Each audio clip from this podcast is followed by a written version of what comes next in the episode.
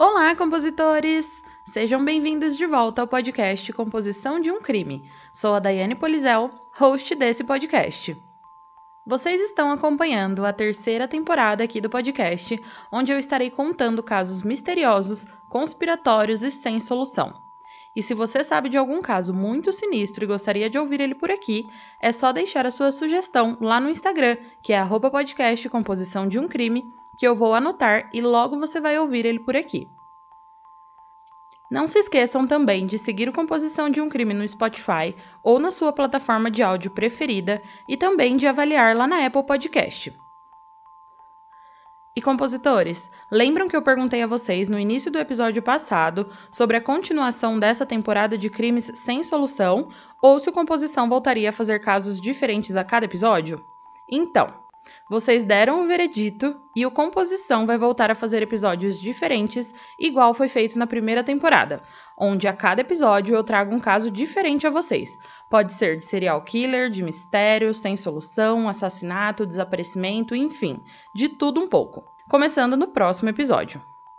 E lembrando vocês que eu dei essa ideia aqui porque eu tô recebendo muitas indicações de casos bem legais e nem todos são casos sem solução. Então, para poder trazer sempre esses casos macabros, eu resolvi bolar essa sugestão e vocês me apoiaram. Bom, no episódio de hoje, vou contar uma história sinistra e vocês que se preparem. É o caso do desaparecimento de Johnny Gosh, um menino de 12 anos que foi a primeira criança desaparecida a ter o seu rosto estampado nas caixas de leite nos Estados Unidos.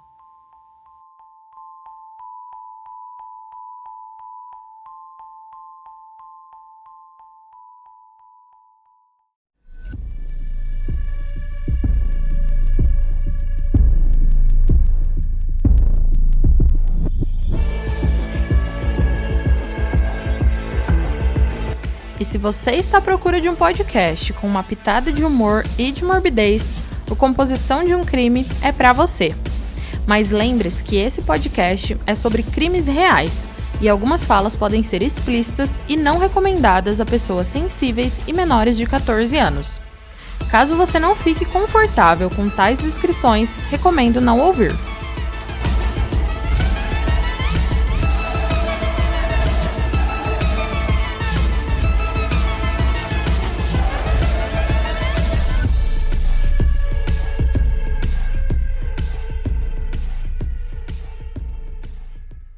John David Gosh, mais conhecido por Johnny Gosh, nasceu em 12 de novembro de 1969 em West Des Moines.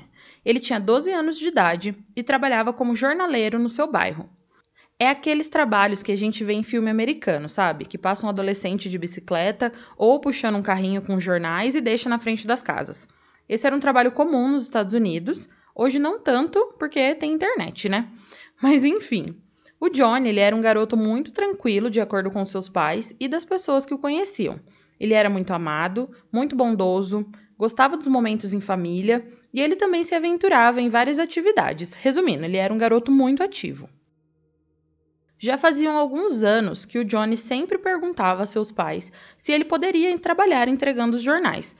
Ele queria trabalhar para poder juntar dinheiro e comprar uma moto de trilha, mas os seus pais nunca haviam deixado porque ele era muito novo.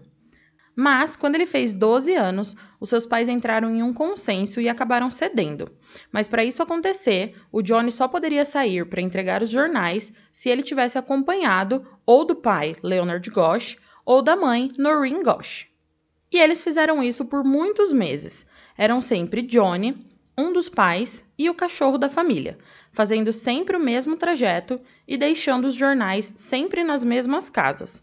Haviam também outros garotos jornaleiros e que iam para outros bairros ou para outras partes do mesmo bairro onde o Johnny trabalhava.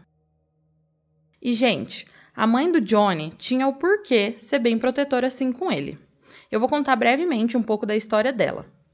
Antes da Noreen ser casada com Leonard, o pai do Johnny, ela já tinha sido casada com outro homem e tinha outros dois filhos, um menino e uma menina, que eram os irmãos mais velhos de Johnny.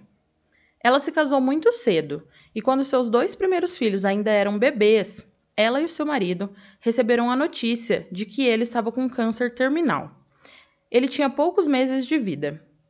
E alguns meses depois dessa notícia, a cidade onde eles moravam foi destruída por um tornado e eles perderam tudo. Perderam casa, perderam carro, tudo mesmo. A Noreen, ela relata que ela saiu desesperada atrás dos filhos, olhando embaixo dos escombros da casa. E quando ela os encontrou, eles estavam deitados no chão, de barriga para baixo, e tinha cacos de vidro espalhados embaixo deles, e ela pensou pior, né? Mas naquele mesmo instante começou a chover e chover muito aquela chuva que vem depois do tornado. E quando a chuva tocou os bebês, eles começaram a chorar. E ela ficou aliviada porque os filhos estavam vivos. Mas apesar da família ter sobrevivido ao tornado, apenas algumas semanas depois, o seu marido faleceu devido ao câncer. A Noreen se afastou de tudo e começou a ficar depressiva e só após alguns anos da partida do seu marido, ela resolveu começar a sair com outras pessoas. E foi quando aqui ela conheceu o Leonard. Eles logo se casaram e tiveram o Johnny. O Johnny cresceu num ambiente familiar muito bom. Ele era muito amigo dos irmãos e tinha muitos amigos na escola. O bairro onde a família morava era bom, tranquilo e calmo. Nunca tinha acontecido nenhum evento tão diferente. Era aquele típico bairro suburbano americano mas no dia 5 de setembro de 1982, tudo mudou. Às 7 horas da manhã, um dos vizinhos ligou para a casa da família Gosh perguntando onde estava o jornal do dia, que o Johnny ainda não havia entregue. E quando os pais foram até o quarto do filho para ver se ele havia perdido a hora, o Johnny não estava lá. Normalmente, aos finais de semana, o pai, Leonard, que ia acompanhar o filho nas entregas dos jornais. O Johnny, às 6 horas da manhã, normalmente acordava o pai e eles iam juntos. Porém, nesse dia 5, o Johnny não chamou seu pai e saiu sozinho, somente acompanhado por seu cachorro, para entregar os jornais naquele bairro que era amistoso e tranquilo. Quando aquela vizinha ligou para perguntar onde estava o Johnny com o jornal dela, e o pai percebeu que o filho não estava na cama, ele saiu para procurar o garoto. Algumas quadras da casa, ele encontrou o carrinho que o Johnny puxava com os jornais dentro, mas nada do menino. Ele então volta para casa e fala para Noreen que achava que alguma coisa estava errada. O filho nunca tinha feito isso antes, sair e não retornar, e muito menos abandonaria o carrinho de jornais na rua. Eles então ligaram para a delegacia de polícia, que ficava somente a 10 quadras da casa da família Gosh. Porém, a polícia demorou mais de 45 minutos para ir até lá e apurar a situação. Noreen e Leonard acharam isso muito estranho. Por que toda aquela demora? Noreen e Leonard estavam angustiados, surtando com aquela situação toda. E isso é super compreensível, né, compositores? Vocês que são mães e pais devem saber melhor como seria essa agonia de ter um filho desaparecido, né? Uma testemunha, um senhor, diz que na hora dos acontecimentos ele estava na varanda de sua casa e viu o Johnny com seu carrinho de jornais e o seu cachorro. E também viu mais dois ou três meninos que estavam ali com jornais para entregar. Ele relata que naquela hora ele viu um carro azul parado numa esquina próxima dali com um homem dentro e que esse homem conversava com Johnny. Passado alguns segundos, o Johnny grita para esse senhor e pergunta se ele poderia ajudar aquele homem que estava procurando por informações. Porém, quando esse senhor foi se levantar para ir conversar com o homem do carro e ver quais informações ele precisava, o homem acelerou o carro e saiu cantando o pneu. Ele achou isso estranho, mas não tão estranho assim a ponto de imaginar algo tão sinistro.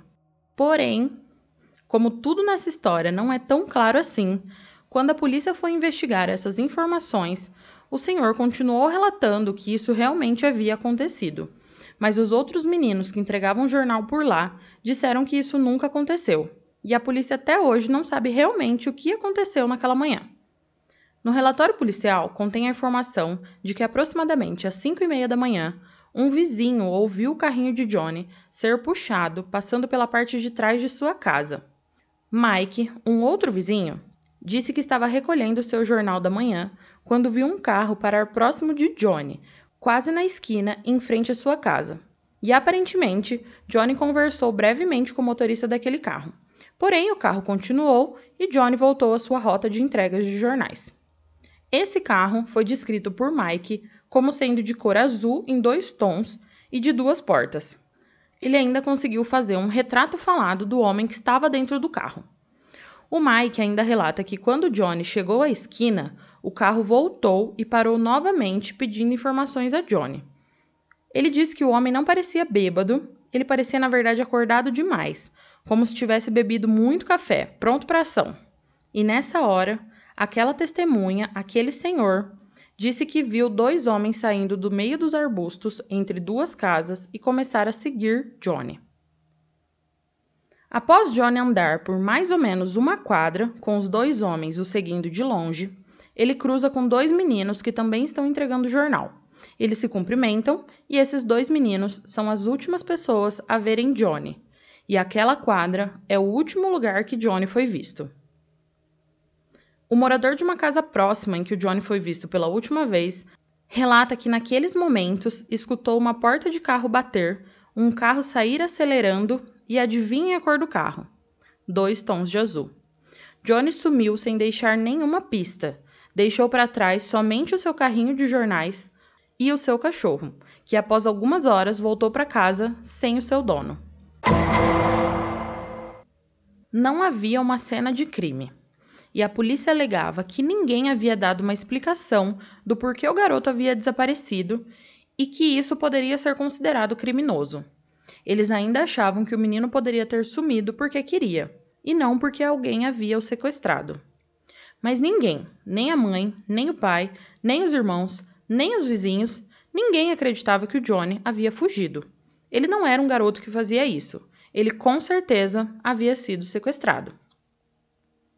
Os policiais intencionalmente esqueceram completamente que haviam testemunhas que haviam presenciado algo, no mínimo, muito estranho, né? e insistiam na teoria de que o menino havia fugido, e por essa demora em começar a procurar, qualquer vestígio de pista que poderiam ser encontradas foram perdidas. E esse foi um cenário que Noreen enfrenta até hoje, porém com algumas reviravoltas que logo logo vocês vão descobrir. Após um período de alguns dias, a polícia ainda não estava fazendo nada para buscar respostas no desaparecimento de Johnny Gosh. Então, a população começou a procurar pelo menino. Muitas pessoas se juntaram à busca, muitos voluntários. Eles saíram andando pelo bairro, pelos campos que haviam em volta e próximo ao bairro, entraram em riachos que haviam por lá, andaram pelas rodovias, tentaram procurar Johnny em todos os possíveis e impossíveis lugares da cidade, mas ninguém achou nada. A família e a população estavam tão desesperados para achar Johnny que consultaram uma vidente. Ela disse que o Johnny já estava morto e que seria achado num raio de 2 quilômetros de distância de um riacho de lá. Mas vocês já imaginam, né? Todos procuraram muito e ninguém encontrou nada. Os dias foram passando, a polícia não fazia nada e os moradores e voluntários também não achavam nada. E tudo foi esfriando e todos foram aos poucos voltando às suas vidas, menos a família Gosh. O ápice da negligência da polícia foi quando Noreen indagou a polícia local, perguntando quando o FBI iria aparecer para ajudar na investigação. E a resposta que ela teve é de que isso não aconteceria, porque eles não achavam que haviam acontecido nenhum crime naquela situação. Gente, eles precisavam de mais o quê para considerar aquilo como um evento criminoso? É bizarro quando a gente se depara com tamanha responsabilidade dos órgãos que foram feitos para nos proteger, né? Mas a Noreen era implacável. Ela estava movendo o céu e a terra para encontrar o seu filho. E um caso de desaparecimento acabou virando um conflito gigantesco com a polícia. Noreen chegou a dar uma entrevista criticando severamente a polícia e o FBI. Ela disse que o FBI a nomeou como lunática e que isso era uma mensagem para a América, que se um dia você tentasse procurar pela sua criança e fosse incisiva nisso, o FBI te taxaria de lunática e não fariam nada para ajudar. O chefe da polícia da cidade ainda deu uma declaração polêmica ao jornal, dizendo que ele não ligava para o que a Noreen tinha a dizer e pensar e que ele estava cansado dela. E compositores, dá para julgar essa mulher? Com certeza não, né? Eu, no lugar dela, provavelmente estaria disso para pior. O filho sumiu e a polícia não faz nada. Absolutamente nada. Como que pode isso? A polícia e o FBI chegaram a afirmar que para que uma investigação total fosse feita, a Noreen e a família precisavam provar que o filho estava correndo perigo, porque para eles o filho havia simplesmente fugido, e se eles provassem que ele estava em perigo, eles iniciariam uma investigação. Gente, desde quando é função da família provar alguma coisa, né? Ficou revoltada com isso. A Noreen, também igual eu, estava revoltada com todo esse descaso da polícia e do chefe de investigação, e ela achava que ele, o chefe Cooney, estava deliberadamente sendo negligente com essa situação toda. E algum tempo mais tarde, isso foi realmente provado. Ele foi investigado pelo departamento porque foi provado que ele cometeu alguns atos bizarros, como beber durante o expediente, ajudar amigos com multas e condenações, ser racista e interferir nas investigações do departamento, especialmente no caso Johnny Gosch. Após seis meses da investigação contra o chefe Cooney começar, ele pediu demissão do departamento. A família Gosch se sentia extremamente abandonada pelas pessoas que deveriam estar ali para ajudar, a polícia. Então, eles contrataram um detetive particular para ajudar na investigação e buscas por Johnny. Eles estavam começando a dar entrevistas e ir em rede nacional apelar a quem quer que fosse para devolver o seu filho. E a partir disso, eles começaram a receber centenas de cartas e telefonemas, mas o único telefonema que eles queriam, que era o de Johnny, dizendo que estava tudo bem e que ia voltar, eles não receberam. Um acontecimento que foi expressivo na época foi de que um homem chamado Ken Wooden entrou em contato com a Noreen para falar sobre pedofilia. E ela nem sabia o que, que isso significava, nem ela, nem a família, nem os vizinhos e quase ninguém da cidade. O Ken, ele é especialista em segurança infantil e defensor da criança e ele insistia de que o cachorro era um indício claro de que o Johnny não fugiu, porque ele não abandonaria o cachorro assim. Para vocês terem uma ideia de como as coisas eram vistas naquela época, as pessoas não conheciam o significado de pedofilia. Não era algo ensinado e nem falado. E o mercado pornográfico e de prostituição de crianças era algo gigantesco. Haviam catálogos que falavam sobre isso, especialmente direcionados a pedófilos, e tinham classificados de pedófilos. Eu consegui ver uma página de um desses classificados e nessa página dava para ver mais nitidamente três anúncios. Eu vou ler esses anúncios para vocês. O primeiro: Desejo contato com qualquer pessoa interessada em meninas pré-adolescentes para manterem contato, sexo amigável, envio de fotos, etc. Mas nada para coisas ilegais, especialmente parentes. O segundo anúncio dizia: Homem maduro deseja trocar cartas, fotos, revistas, etc., com qualquer pessoa que tenha os mesmos interesses em meninos e meninas amadurecendo. Responderei a todos.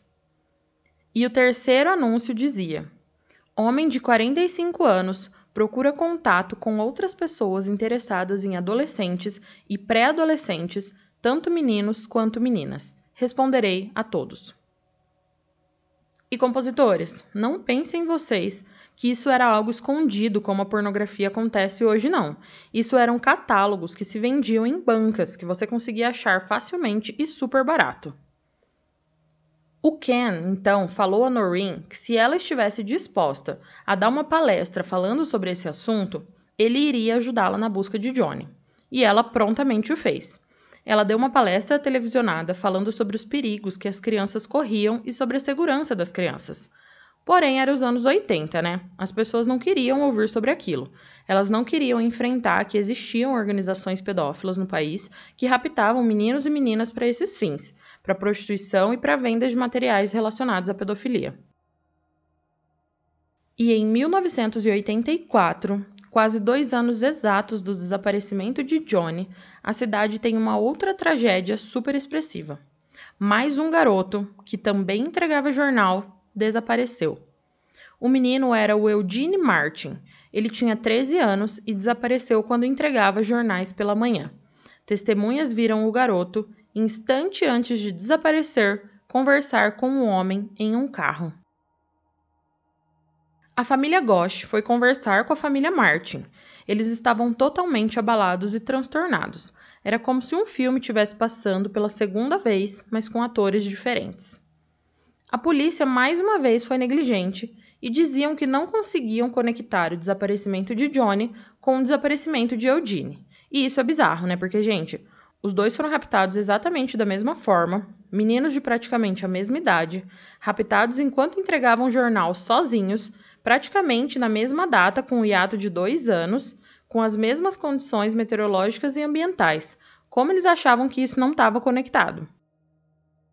Em setembro de 1984, um estabelecimento local que produzia leite e derivados de leite teve a ideia de colocar uma imagem do Johnny Gosch e do Eugene na lateral de suas caixas de leite, com a esperança de que isso trouxesse publicidade ao caso e ajudasse de alguma forma.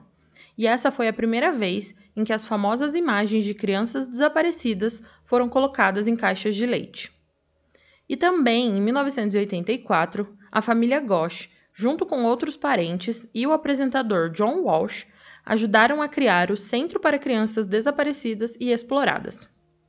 Também em 1984, o projeto de lei Johnny Gosch requeria que a polícia agisse imediatamente quando uma criança era reportada como desaparecida.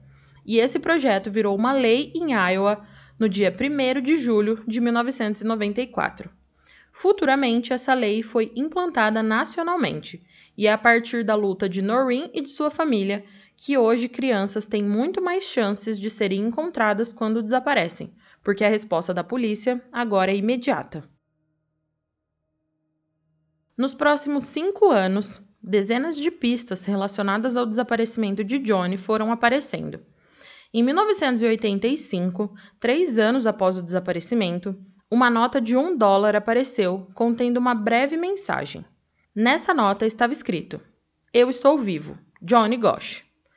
Noreen acreditava que o filho estava vivo e estava tentando se comunicar de algum jeito para avisar que ele estava por ali. E em 1986, outro adolescente de 13 anos, Mark Allen, também desapareceu da cidade de Des Moines. Mark estava na sua casa, a sua mãe havia pedido pizza e ele disse que iria brincar no jardim na frente de sua casa e pediu para a mãe guardar um pedaço de pizza para ele. E quando a mãe voltou para ver o filho brincando no jardim, ele já não estava mais lá. Em uma entrevista, a mãe do Mark dá uma declaração que eu achei muito tocante. Ela dizia que quando a polícia achava um corpo, ela ficava apreensiva, rezando para não ser o seu filho. Mas ao mesmo tempo, ela também rezava para que talvez fosse e ela pudesse dar um funeral apropriado para o filho e não deixar o seu corpinho perdido em algum lugar abandonado. Isso foi muito tenso de assistir, compositores. Imagina a dor dessa mãe de anos sem saber o que aconteceu com o filho, sem saber se ele está vivo, se está sofrendo, se está sendo torturado ou sabe-se lá o que aconteceu, né? E mais uma vez, a polícia local afirmava que não haviam conexões no desaparecimento dos três garotos, Johnny, Eugene e Mark. Hoje em dia, Noreen acha que todos os garotos tiveram o trágico fim de se depararem com o tráfico infantil. Mas naquela época, isso nem era uma coisa falada e pensada. As pessoas viviam em suas bolhas, em seus bairros e casas, achando tudo normal. As crianças iam para a escola sozinhas, andavam sozinhas sem supervisão, e isso tudo era muito normal. Em 1991, nove anos após o desaparecimento de Johnny Gosch, um homem chamado Paul Bonatti aparece dizendo que ele ajudou a raptar Johnny Gosch. Paul Bonatti era uma vítima da prostituição infantil. Ele foi raptado com seis anos. E em 1991, quando ele foi a público dizer que havia ajudado a raptar o Johnny, ele já era condenado por vários abusos sexuais e ele inclusive foi diagnosticado com transtorno dissociativo de identidade, que na época dos fatos era conhecido como transtorno de múltiplas personalidades. Esse transtorno consiste em duas ou mais identidades se alternando no controle da mesma pessoa. É tipo o filme fragmentado, sabe? Mas o que muitos não sabem sobre esse transtorno é que ele tem duas formas de se manifestar. Porque geralmente o que a gente vê em filmes é aquela pessoa que tem outra pessoa completa e diferente dentro dela. Aquela personalidade completa. E essa é a forma possessiva, que é quando essas diferentes identidades se manifestam e tomam o controle do corpo, sendo que a identidade que antes estava no controle fica adormecida e, quando retoma, não se lembra de nada. Porém, além dessa forma, que é a que a maioria das pessoas sabem, há a forma não possessiva, onde a pessoa pode sentir uma alteração súbita no senso de si própria, às vezes sentindo como se fosse um observador do seu próprio discurso, emoções e ações, em vez de ser o agente. Mas ela não tem a troca completa de identidade como na primeira forma. E as causas desse transtorno estão geralmente associadas a eventos traumáticos e devastadores ocorridos durante a infância.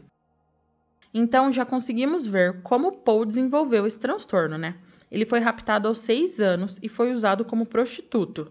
A mente dele se dissociou para poder enfrentar aquilo que ele passava. Então, o verdadeiro Paul ficava inconsciente enquanto uma ou mais personalidades lidavam com aqueles eventos terríveis que ele estava sendo sujeitado a participar. Paul, nas declarações que deu, afirmou que quem ajudou a raptar o Johnny foi uma outra personalidade dele, e não ele mesmo. Ele só sabia disso porque essa sua outra personalidade desenhava o que acontecia. E quando ele recobrava consciência, ele tinha acesso a esses desenhos e começou a entender. Ele também dizia que o desaparecimento de Johnny sempre esteve ligado com o mercado pornográfico infantil, assim como o dele, e que esse mercado era comandado por uma grande organização de pedofilia infantil. Em uma entrevista gravada, a Noreen foi até a prisão onde Paul estava para conversar com ele e tentar entender o porquê tudo aquilo tinha acontecido. Ela disse que no primeiro momento ela queria estrangular o Paul, mas que depois entendeu que ele era uma vítima também, assim como Johnny. Ela perguntou por que eles queriam o Johnny, e o Paul respondeu que eles queriam crianças que ainda não tivessem sido usadas, crianças que fossem de famílias amorosas. E quando Noreen pergunta o porquê disso, ele diz que o Emílio gostava de machucar as pessoas. Então aqui temos o nosso suspeito, Emílio. O Paul fez um retrato falado de Emílio, e só lembrando a vocês que as fotos desse episódio estão lá no Instagram, que é podcast composição de um crime. Então entrem lá para acompanhar tudo. Mas voltando. A Noreen, mesmo chocada com tudo aquilo, queria saber se realmente tudo que o Paul estava falando era verdade. Então ela perguntou se ele havia notado alguma coisa de diferente em Johnny, alguma coisa que se destacasse, como pintas ou marcas. E o Paul respondeu que sim, que ele havia reparado que ele tinha uma marca de nascença no peito, que parecia o desenho da América do Sul. Porém, essa marca havia sido divulgada incansavelmente pela mídia quando estava procurando por Johnny. Então, Noreen pede mais provas. E Paul descreve algumas coisas que nunca haviam sido divulgadas pela mídia, como uma cicatriz na língua, uma cicatriz de queimadura na parte de baixo da perna, e ainda diz que Johnny gaguejava quando estava triste. Noreen depois confirmou todas essas coisas, dizendo que eram mesmo do filho e que não haviam sido divulgadas, então ela tinha certeza que o Paul estava dizendo a verdade. Mas apesar de tudo isso, a polícia ainda não achava que isso era algo relevante. Eles foram até a cidade onde o Paul estava preso, mas eles não foram conversar com ele. Ao invés disso, eles foram conversar com os irmãos de Paul, que disseram que na época que o Johnny foi raptado, o Paul estava com eles. Mas, gente, pelo amor de Deus, essa polícia, hein? É claro que os familiares iam falar isso, né? Dar um álibi pro irmão. Ainda mais sabendo que a polícia não estava nem indo atrás do caso. Só foram lá pela pressão da população. E mesmo que eles estivessem mentindo, a polícia nem ia se dar o trabalho de verificar se isso era verdade. E outra coisa, a polícia foi falar com os irmãos de Paul 10 anos depois do acontecido. Até parece que eles iam lembrar de alguma coisa, né? Resumindo, Desde o primeiro minuto do desaparecimento de Johnny, a polícia errou feio e contribuíram para uma criança continuar desaparecida e uma organização pedófila continuar existindo. Paul alegava que viu Johnny depois só em 1986 e que ele era mantido em cativeiro por um homem que se denominava o Coronel, e que nessa época o Johnny havia tentado fugir e por isso essas pessoas que o mantinham preso o marcaram com uma espécie de tatuagem. O desenho era um X e embaixo desse X tinha uma meia-lua. O Paul contou isso num programa de TV e após alguns dias, pessoas começaram a ligar falando sobre essa marca. E um garoto se apresentou mostrando a mesma marca, dizendo que ele fazia parte disso também e que ele também havia sido uma vítima. O Paul, nesse mesmo programa, ainda disse se lembrar da casa onde ele tinha visto Johnny e que lá nessa casa havia um porão isolado onde eles escondiam as crianças quando precisavam. Com essa informação, a equipe do programa foi imediatamente junto com o Paul procurar essa casa, ver se ele se lembrava. E ele lembrou da localização. Chegando lá, todos confirmaram que esse porão macabro realmente existia. Cada vez mais parecia que o Paul estava realmente dizendo a verdade. A confissão de Paul Bonatti conectou o sequestro de Johnny Gosch a uma suposta rede de tráfico e pornografia infantil e a polícia não fez nada. Nunca nem quiseram interrogar o Paul. E a partir desse caso, algo muito maior tomou forma. Uma empresa independente do Reino Unido começou a investigar e a filmar o documentário chamado Conspiracy of Silence, onde eles começaram a investigar as alegações da rede de prostituição infantil de Franklin em Omaha. E o principal rosto desse caso era Lawrence King Jr., que na época era uma figura famosa que dirigia o Franklin Community Federal Credit Union. Porém, a justiça é falha e mesmo Paul Bonatti reconhecendo Lawrence King Jr. como uma das pessoas que o abusou sexualmente e que o forçou a raptar outras crianças para a organização, Lawrence foi considerado inocente em seu julgamento. Voltando ao caso de Johnny, em 1993, após mais de 10 anos do seu desaparecimento, o peso do caso de Johnny Gosch e toda sua repercussão fez com que Noreen e Leonard entrassem com o pedido de divórcio. Após alguns anos, a Noreen se casou novamente com George Hartney. Eles eram felizes até certo ponto, porque a Noreen nunca deixou de procurar por Johnny, e isso consumia muito do seu tempo, mente e dinheiro. Mas George amava isso nela e a achava uma mulher extraordinária por não desistir.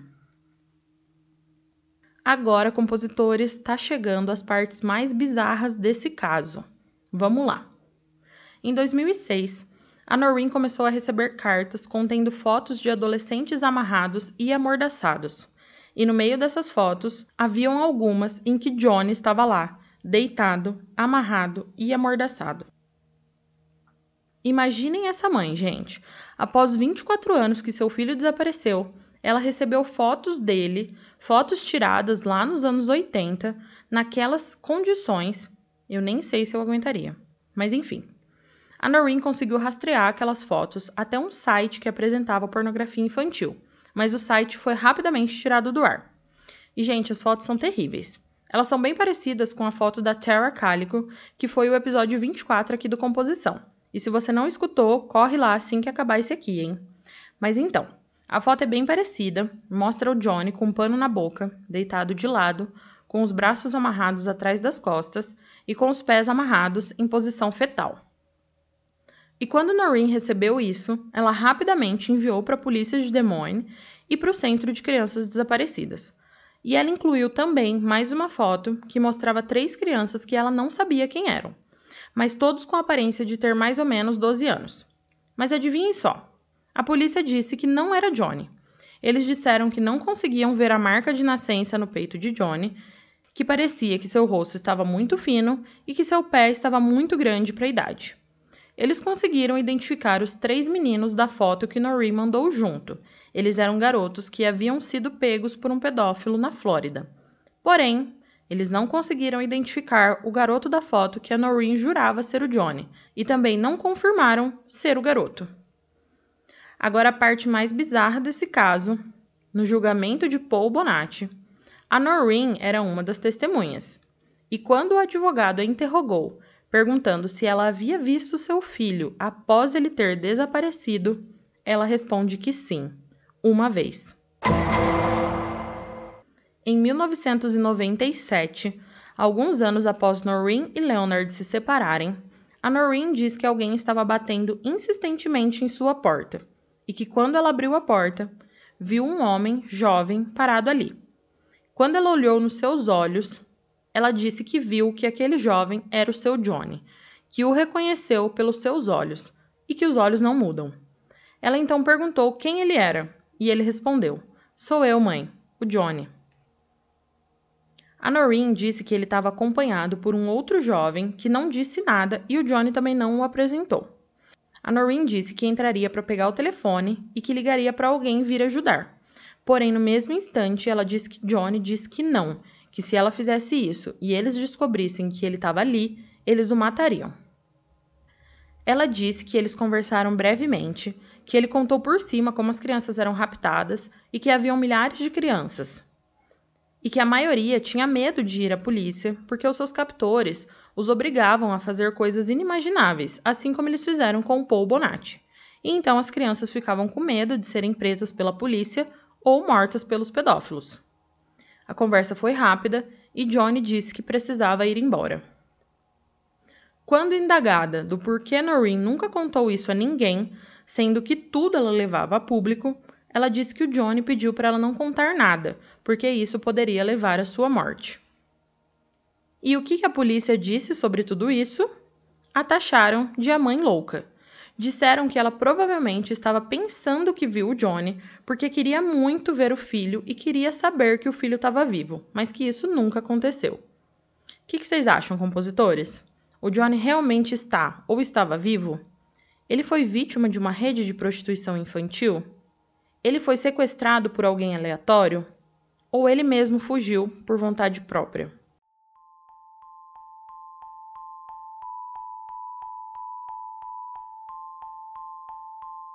Compositores, esse caso chegou ao fim. Eu espero que vocês tenham gostado. Eu tentei trazer muitas informações sobre esse caso, e para quem quiser ler mais ou procurar mais coisas, tem um livro que a Noreen escreveu que se chama Why Johnny Can't Come Home. Porém, esse livro foi publicado somente em uma edição e em inglês, mas se vocês procurarem, até dá para achar. Tem também um documentário chamado Who Took Johnny? E para quem quiser saber mais sobre o esquema de prostituição infantil de Franklin que eu citei, vejam o documentário Conspiracy of Silence, que é bem interessante. E meus compositores, eu vou começar também a deixar alguns links na descrição desse episódio, na plataforma que vocês estiverem escutando composição, com os livros usados no episódio, quando eles estiverem disponíveis, e também de algumas sugestões de livros ou outras coisas relacionadas ao caso ou a outros casos legais, beleza? Eu vou atualizar também os casos antigos, porque alguns eu usei alguns livros, então deem uma olhadinha nos outros casos também nos outros episódios passados.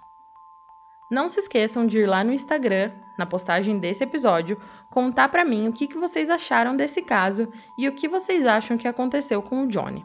E não se esqueça também de seguir o Composição no Spotify ou na sua plataforma de áudio preferida e de dar aquela forcinha na Apple Podcast e fazer uma avaliação bem positiva, tá bom?